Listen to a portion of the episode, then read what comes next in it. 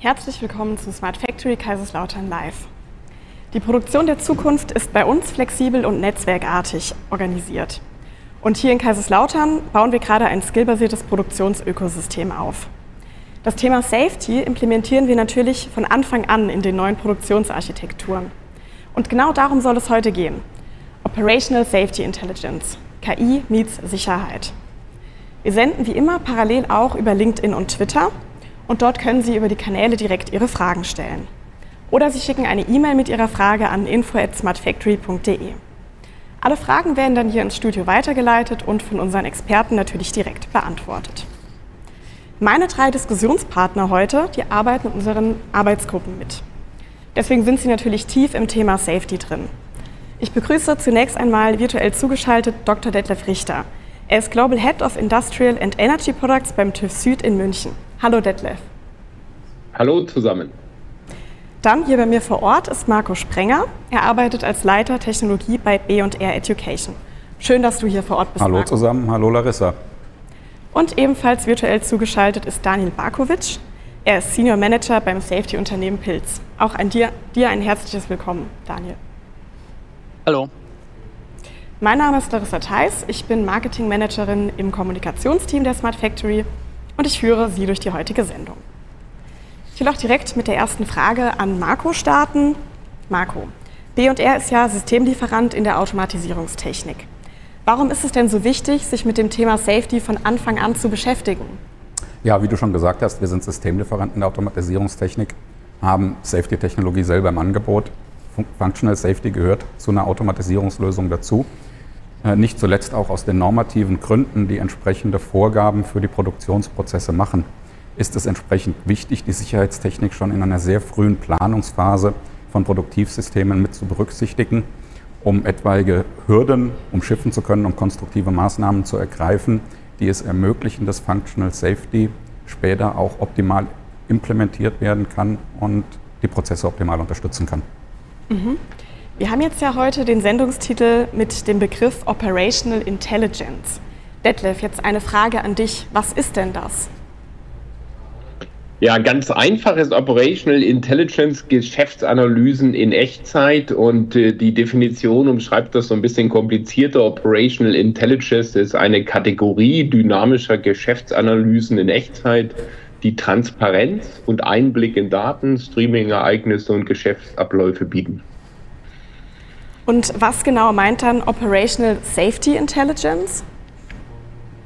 Ja, das ist der Versuch unserer Arbeitsgruppe, die, sagen wir mal, die, die, die noch fehlenden Teile einer dynamischen Sicherheit zu beschreiben. Ähm, und ähm, der Grund ist relativ einfach. Bestimmte Studien haben gezeigt, dass mit Data Analytics Operational Intelligence nur 50 Prozent oder sogar noch mehr der gefundenen Geschäftspotenziale nicht umgesetzt werden können. Entweder es fehlt das Vertrauen in die Daten, also Stichwort Trustworthiness Security, oder aber die vorgeschlagenen Veränderungen verletzen bestimmte Safety-Regeln, oft funktionale Sicherheit.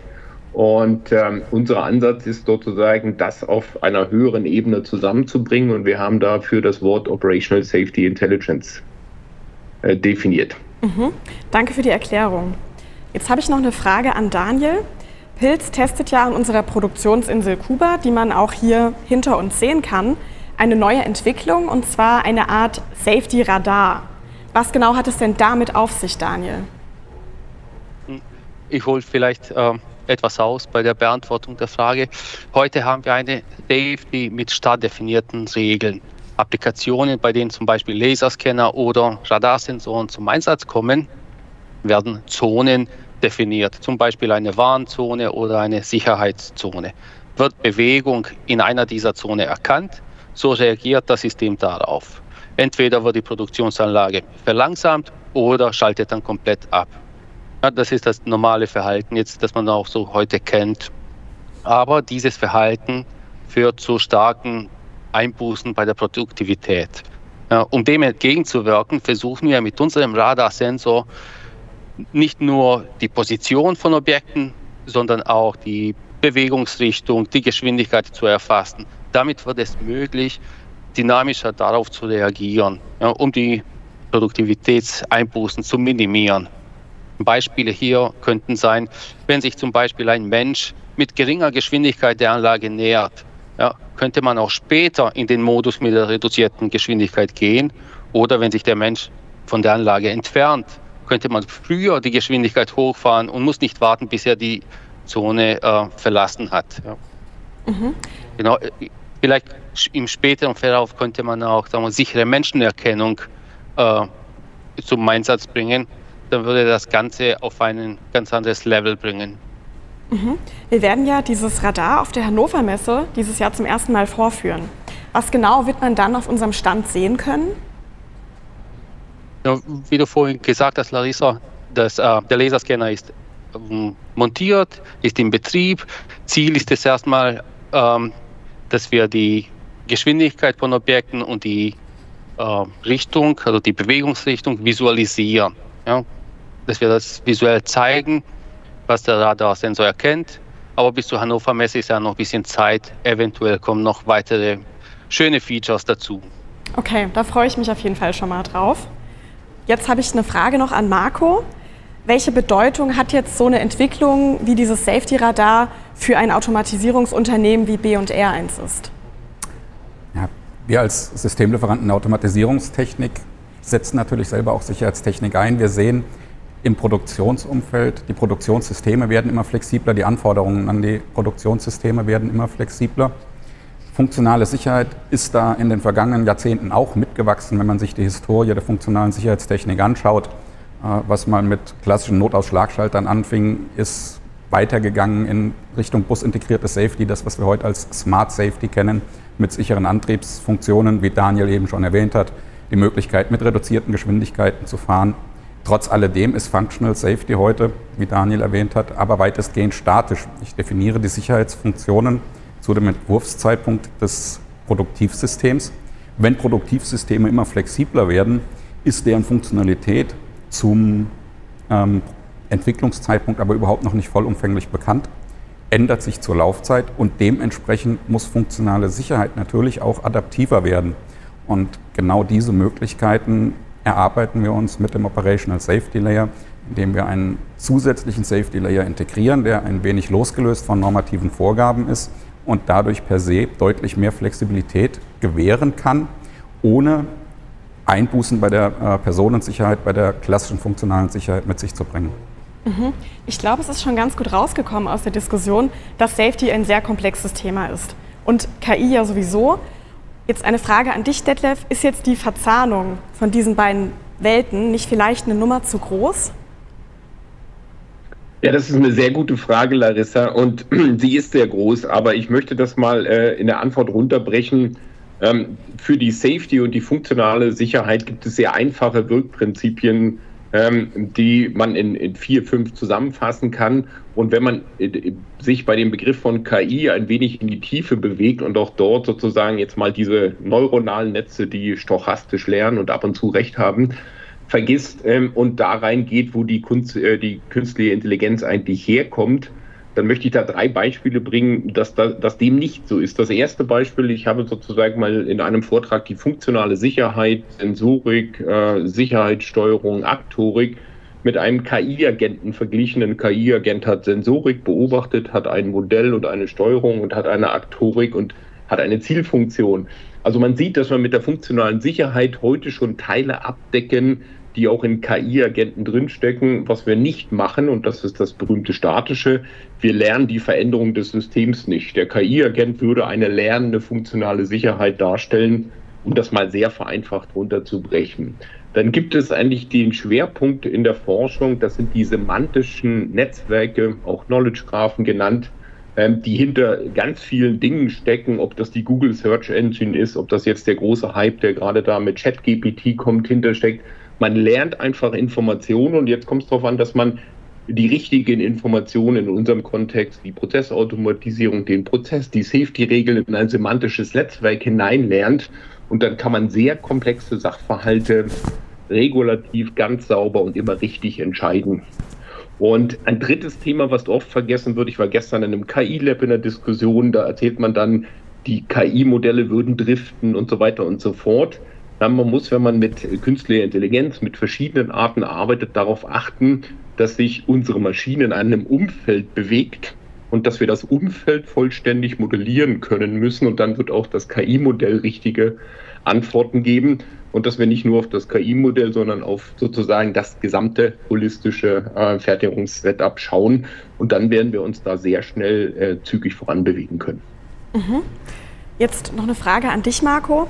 Welche Rolle spielt denn Safety bei den Überlegungen der Industrie?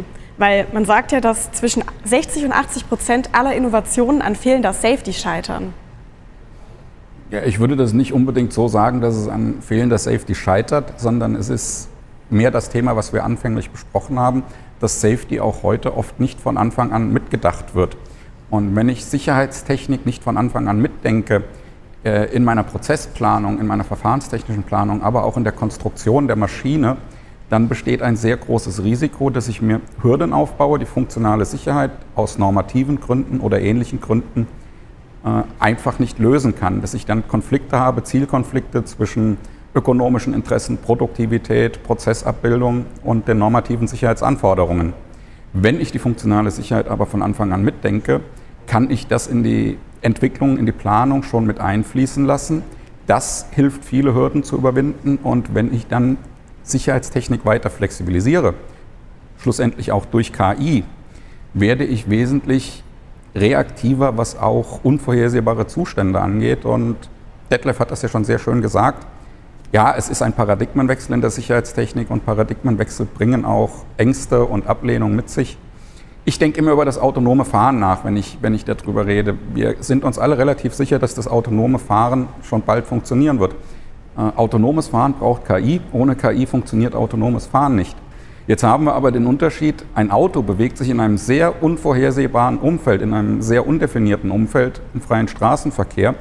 Ein Produktivsystem steht schon, wenn es auch sehr dynamisch ist, in einem weitgehend definierten Umfeld. Es ist relativ unwahrscheinlich, dass durch unsere Produktionssysteme Fußballspielende Kinder durchlaufen, was wir im Straßenverkehr haben. Das heißt, wenn wir der KI zutrauen, ein Auto durch den Straßenverkehr zu bewegen, dann können wir der KI auch zutrauen, Produktivsysteme zu schützen. Jetzt würde ich gerne noch mal in die Praxis reinschauen, und zwar bei Pilz. Wie Daniel, wie verbindet ihr denn da die künstliche Safety mit der klassischen gelben Safety? Okay, gut. Ähm, aktuell, aktuell wird KI sehr gerne genutzt, um einen Mehrwert zu schaffen ja, oder Standardapplikationen zu lösen, wie zum Beispiel Objekterkennung, Objektklassifizierung, automatische optische Inspektion oder auch Anomalieerkennung, um, um Störungen zu detektieren. Also Aktuell ermöglicht uns KI Applikationen, für die man in der Vergangenheit Wochen oder Monate benötigt hat, jetzt innerhalb von wenigen Stunden oder Tagen zu realisieren. Und das ist so der Stand der Technik. Bei der KI und Safety wird es jedoch sehr interessant und spannend. Da, ich bin jetzt aus der Vorausentwicklung und wir haben da noch mehr Freiheiten und größere Spielwiese und Fragestellungen wie ähm, kann man mit KI in einem sicherheitsgerichtetem System einen diversitären Kanal ersetzen. Dass ich jetzt nicht zwei separate Kanäle habe, sondern habe einen konventionellen Kanal und einen KI-Kanal. Oder jetzt vorhin hat Detlef auch Jet, äh, GPT erwähnt, da ist ja so ein großer Hype drumherum. Mit ChatGPT kann man zum Beispiel auch Programmcode erzeugen. Die Frage, die wir uns stellen, okay, könnte man auch sicherheitsgerichteten Code erzeugen lassen, ja, mit Hilfe von der KI? Das sind jetzt so ein paar wenige Überlegungen und uh, Fragestellungen, aber es gibt viele Ideen, die wir hier angehen möchten. Mhm. Ja, sehr spannende Ansätze auf jeden Fall. Bin ich mal gespannt, wie sich das dann weiterentwickelt. Ich sehe gerade, wir haben eine Zuschauerfrage reinbekommen und die möchte ich natürlich direkt an euch weiterspielen. Und zwar lautet die Frage, welche Rolle spielen denn digitale Zwillinge bei diesen Überlegungen? Wer möchte denn gerne darauf antworten? Ja, mache ich vielleicht den Anfang. Äh, wenn wir uns digitale Zwillinge anschauen, wie sie heute existieren und wie sie heute genutzt werden, dann werden sie sehr viel auch zur Modellierung von Prozessen genutzt, auch schon in der frühen Entwicklungsphase. Und das kann ich natürlich auch mit der funktionalen Sicherheit machen. Und den digitalen Zwilling kann ich dann auch sehr gut äh, für KI-Implementierungen nutzen. Wenn wir heute über KI reden, reden wir über schwache KI, über KI, die sehr datenbasiert ist, die Daten braucht, um sich anzulernen, die Daten braucht, äh, um entsprechend reagieren zu können. Und der digitale Zwilling bietet uns die Möglichkeit, Produktivsysteme durchzusimulieren, nicht nur in Echtzeit durchzusimulieren, sehr schnell durchzusimulieren. Und damit können wir mit digitalen Zwillingen, mit Modellen, KI-Systeme gerade auch für die funktionale Sicherheit sehr schnell anlernen in einem absolut sicheren Umfeld. Gibt es noch Ergänzungen Ja. dazu? Ja? Ja, da möchte ich weitermachen, wenn man sozusagen sich nochmal das Bild aufruft, dass der digitale Zwilling also aus einem virtuellen Modell und sozusagen einer Verknüpfung mit dem realen Asset, mit der Maschine besteht. Also Daten kommen hoch in das Modell, Modell vergleicht, ob sich die Maschine so verhält, wie man das dort modelliert im Verhalten und man geht dann vom Modell wieder runter und beeinflusst das Asset in die Maschine. Da kann man einfach sagen, die zwei sind jetzt sozusagen in einer Loop, in einer Feedback-Loop und sichern sich gegenseitig ab. Damit hat man sozusagen für Safety und Security ein, ein gekoppeltes, sicheres System, regelungstechnisch perfekt. Und wenn man jetzt noch als nächstes dazu nimmt, dass man dort oben in dem Modell, äh, wie der Marco das schon schön sagte, eigentlich fast alles sehr schnell simulieren kann, sowohl in der Entwicklung, in der Integration, aber auch in der Laufzeit, und man die Modelle mit den Mitteln der formalen Verifikation prüfen kann, dann hat man sozusagen ein Modell, was äh, in dem Sinne für die funktionale Sicherheit oder für die Sicherheitstechniker eine SIL-4-Qualität hat und als Master dienen kann für bestimmte Entscheidungen, die wir dann später mit KI draufsetzen. Und äh, das ist eine Mächtigkeit im Sinne der funktionalen Sicherheit, die haben wir heute nicht ansatzweise. Okay. Hast du noch eine Ergänzung dazu, Daniel?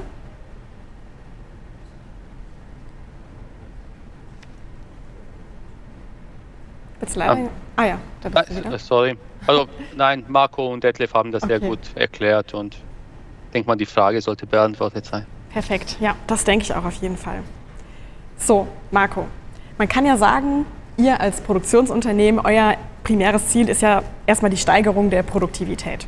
Wie könnt ihr dieses Ziel mit Safety verbinden? Ja, die Frage lässt sich relativ leicht beantworten.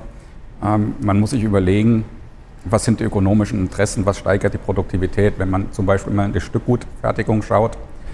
Das ist der Durchsatz, wie viel Stück kann ich überhaupt in einer gewissen Zeiteinheit fertigen, ähm, wie viel Gutteile produziere ich, wie viel Schlechtteile produziere ich und wie hoch ist die Verfügbarkeit meiner Produktivsysteme, wie viel Stillstandszeiten habe ich.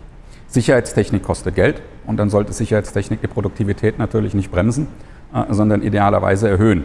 Sicherheitstechnik selber wird Prozesse nicht schneller machen können. Das heißt, ich werde Stückzahlen nicht erhöhen können durch Sicherheitstechnik, aber ich kann an den anderen Punkten angreifen.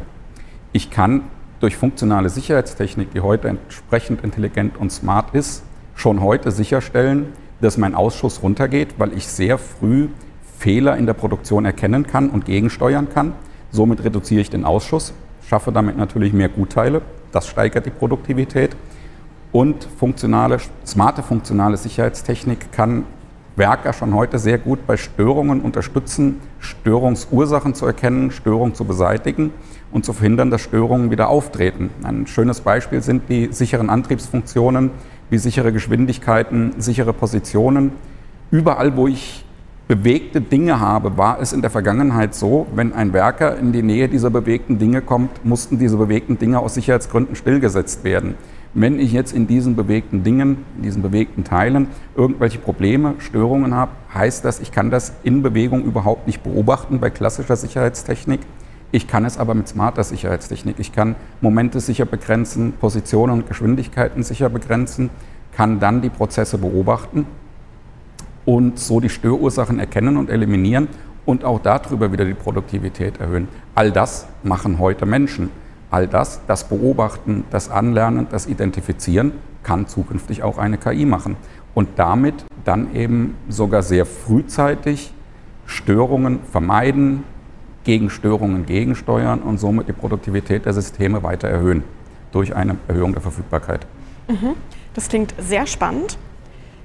Jetzt haben wir ja schon über das Thema Knowledge Graph mal kurz geredet. Wir haben es zumindest mal angeschnitten. Und ich habe gehört, dass du, Detlef, ein großer Fan vom Knowledge Graphen bist. Wie passt denn der mit Safety zusammen? Ja, das, der Knowledge Graph oder die semantischen Netzwerke sozusagen, das waren für mich der Augenöffner, weil wir damit dieses Dynamische in die funktionale Sicherheit bringen werden. Ähm, ganz sicher. Und ähm, warum bin ich da ein großer Fan? Ähm, zum einen sozusagen hat der Marco schon beschrieben, ähm, äh, wie viele verschiedene Informationen wir zusammenbringen, Maintenance, Operation und so weiter.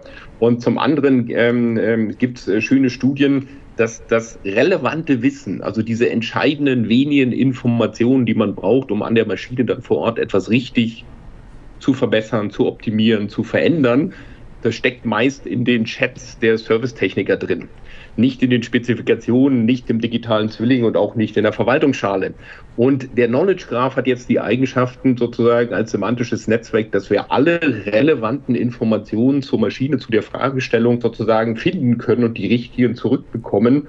Das können wir dann weiter automatisieren, ob wir es dem Maintenance-Techniker geben, ähm, dem, Opera dem Betreiber der Maschine oder sozusagen jemand anders, ist eigentlich egal. Aber das, was heute typischerweise beim TÜV Süd manchmal Tage und Wochen dauert, bis man sozusagen auf die Norm und auf den Case gestoßen ist, mit dem man dann diese Maschine weiter betreiben darf, geht im Prinzip in Echtzeit mit der Technologie Knowledge Graph und Knowledge Graph ist ein Teil von KI. Okay. Ich habe gerade gesehen, dass wir noch eine zweite Zuschauerfrage reinbekommen haben. Die klingt auch sehr spannend. Ich lese die gerade mal vor.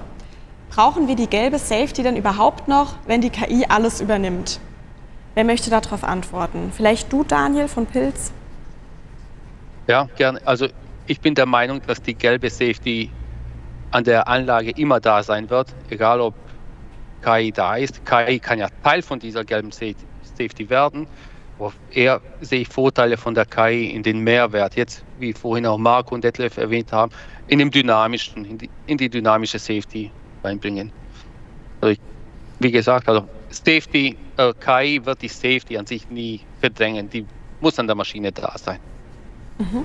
Vielleicht auch mit, Safe, äh, mit KI. Ja, dem würde ich auf jeden Fall zustimmen, weil in dem Augenblick, wo wir, und das ist das, was wir ja nicht in der Smart Factory KL als Konzept vorantreiben, sagen, wir lassen den gelben Layer mit dem, was wir kennen, drin, weil man braucht sozusagen eine Handbremse, eine Notbremse und man legt einen Layer drüber, mit dem man mehr Flexibilität, Produktivität und Safety kombiniert mit anderen Themen hinbekommt, hat man sozusagen eine Rückfallebene und kann sich auf dieser etwas höheren Ebene dann vielleicht darauf einigen, mit Probabilistik und anderen Themen zu arbeiten, also mit Wahrscheinlichkeiten, dass die neue Lösung äh, mit einer hohen Wahrscheinlichkeit bestimmte Ziele erreicht. Weil das, was man in Safety gelernt hat, dass es an ganz vielen Stellen eben keine 100 Prozent gibt. Und die gelbe Safety, die wir dort unten haben, die ist betriebsbewährt, die schützt Menschen, die schützt Betriebsmittel. Ähm, und die würde ich nicht ohne Not aufgeben. Okay, also wir können festhalten, die gelbe Safety wird auf jeden Fall bleiben. Sie wird nicht einfach von KI ersetzt werden. So, jetzt nochmal eine Frage Richtung Daniel. Vielleicht kannst du ja nochmal erklären, wie bei Pilz die gelbe Safety mit KI kombiniert wird. Vielleicht auch direkt am Beispiel von dem neuen Radar. Okay, das haben wir auch vorhin bei der ersten Frage, glaube ich, versucht, ein bisschen zu erklären. Also das sichere Radarsystem ist in der Lage, Schutzräume zu überwachen. Ja, wie vorhin gesagt, da sind einfach starre Regelwerke dahinter. Wir nutzen jetzt, oder würden auch gerne weiterhin oder noch mehr KI nutzen, um einen Mehrwert zu schaffen, Zusatznutzen zu generieren. Wir vorhin vielen Stichworte wie Menschenerkennung, Bewegungsrichtung, Geschwindigkeit, Richtungsprädiktion zum Beispiel und so weiter. Aber ein weiteres schönes Beispiel äh, ist die dynamische Anpassung des Schutzbereiches, zum Beispiel bei AGVs bzw. FTS auf Basis von Parametern wie Geschwindigkeit, Zuladung oder äh, das transportierte Gut. Also je beladener ein EGW ist, umso langsamer darf es fahren oder ich vergrößere den Schutzbereich.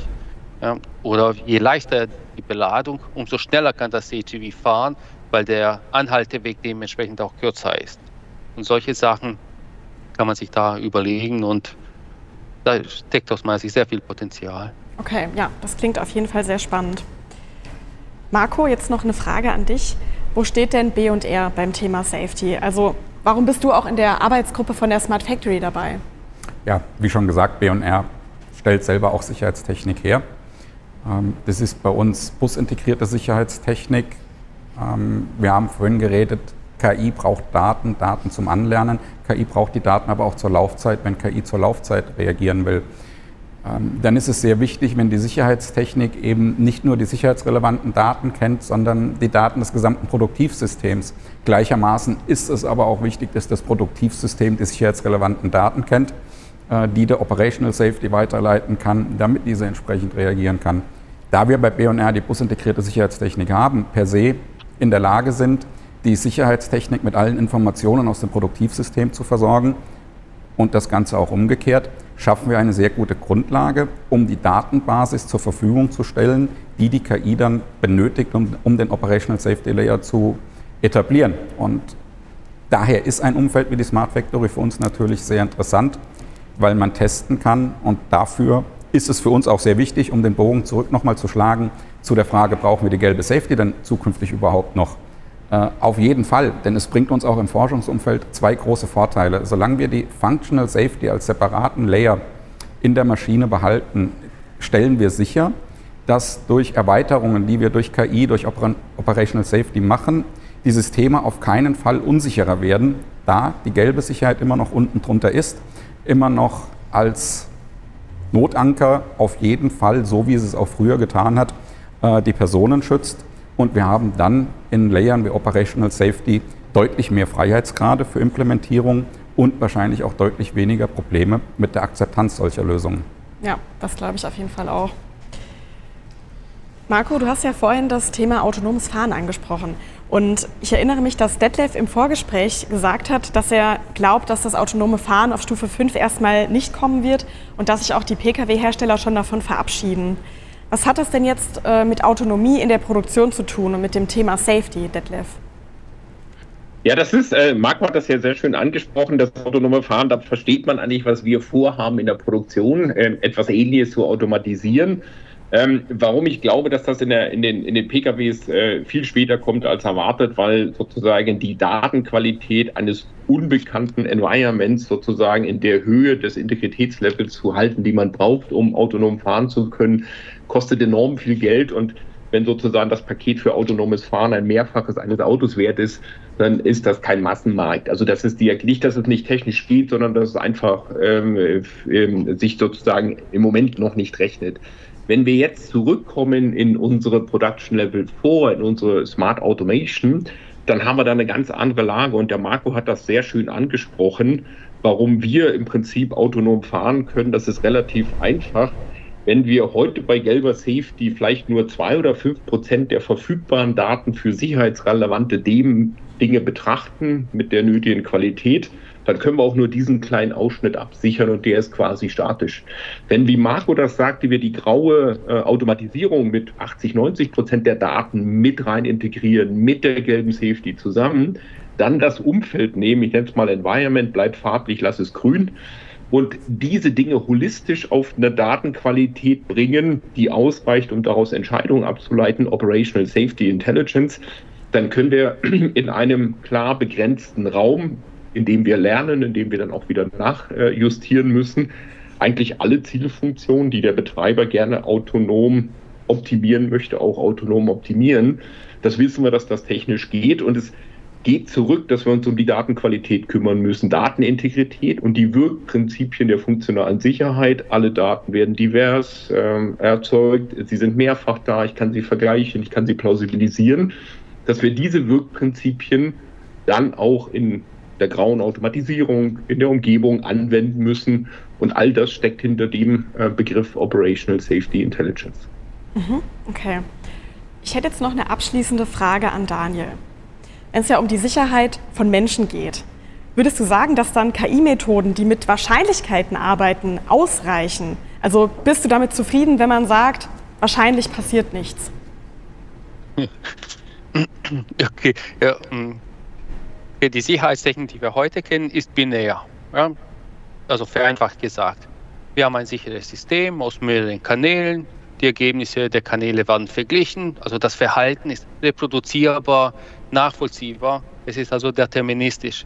Und dadurch fühlen wir uns sicher. Die KI arbeitet auf Basis von Wahrscheinlichkeiten, basierend auf den beim Training des neuralen Netzes verwendeten Daten. Ja, die Herausforderungen hier liegen in der Erklärbarkeit und Transparenz. Also wir Menschen tun es uns schwer, Systemen zu vertrauen, die wir nicht komplett nachvollziehen oder verstehen können, egal wie gut sie funktionieren. Hier ist aber sehr viel Bewegung in diesem Bereich und ich bin davon überzeugt, dass KI im Safety-Bereich einiges umwälzen wird. Ja, und dass wir einfach lernen werden, mit diesen Wahrscheinlichkeiten zu leben bzw. damit umzugehen. Okay, ich bin mal gespannt, wie sich das entwickeln wird in nächster Zeit. Jetzt ist unsere Zeit auch für heute leider schon wieder vorbei. Ich danke auf jeden Fall meinen drei Gesprächspartnern. Ich finde, das war eine super spannende Diskussion. Danke, dass ihr dabei wart. Danke sehr. Danke. Danke sehr. Unsere nächste Sendung wird dann am 16. Februar stattfinden und wir werden uns mit dem Thema Manufacturing X befassen. Das wird auch auf der Hannover Messe eine sehr große Rolle spielen. Wir freuen uns, dass Sie alle zugeschaut haben und sind natürlich auch sehr froh, wenn Sie beim nächsten Mal wieder mit dabei sind. Auf Wiedersehen.